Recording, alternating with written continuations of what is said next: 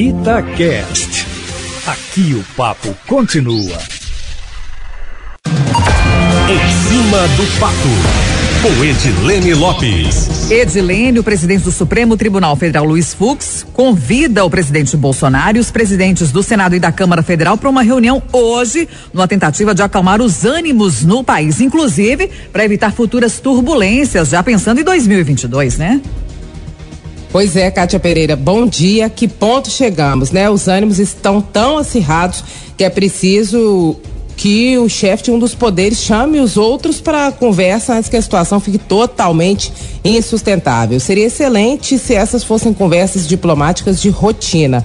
Mas esse não é o caso, Kátia. A chamada de Luiz Fux, presidente do STF, para a reunião que vai ser daqui a pouco, às 11 horas, com Rodrigo Pacheco, presidente do Senado, e Arthur Lira, o presidente da Câmara, veio depois que o presidente da República chegou a dizer que as eleições de 2022 poderiam não ocorrer caso o voto impresso não fosse implementado. Como nós sabemos, a proposta do voto impresso enfrenta rejeição e não deve sair do papel. Diante da fala do presidente, muitos temem que ocorra um golpe com cancelamento das eleições, o que a base de Bolsonaro descarta. O impeachment também está descartado.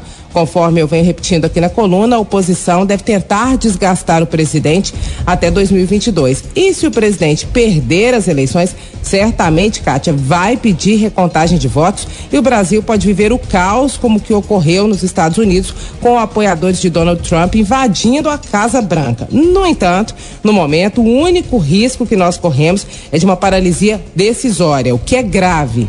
Com a polarização acirrada, os parlamentares podem parar de colaborar com Bolsonaro e travar as pautas importantes propostas por ele. Por outro lado, Bolsonaro, ao invés de sancionar, pode começar a vetar todos os projetos de lei importantes de deputados e senadores aprovados no Congresso. E aí, o Brasil para até a eleição. Não tem reforma tributária e nós continuamos a trabalhar quatro meses do ano só para acabar impo pagar impostos. Não tem reforma administrativa e o Estado continua desatualizado e o serviço público muito burocrático atrasando o desenvolvimento econômico e a vida de todo mundo e mal mal sai o renda cidadã, que é o novo Bolsa Família. Nessa guerra de egos, ideologia e disputa de poder, quem perde é o povo.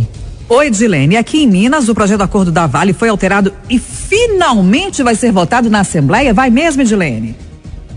Vai sim, Kátia. Muita gente duvidava, mas ontem o projeto de lei foi finalmente alterado na Comissão de Fiscalização Financeira e Orçamentária. Foi incluída a transferência que será direta e com destinação específica, como o governo queria. E hoje acaba mais um episódio dessa novela da guerra entre Executivo e Legislativo. E a votação deve ocorrer hoje na Assembleia Legislativa. Né? Finalmente, né, Fábio Batista que está aí na mesa. Aleluia! Em agosto, Kátia, quando a Assembleia voltar do recesso parlamentar, aguardem cenas do próximo capítulo. Essa guerra não acaba e ela vai até o ano que vem. Legislativo e Executivo em pé de guerra.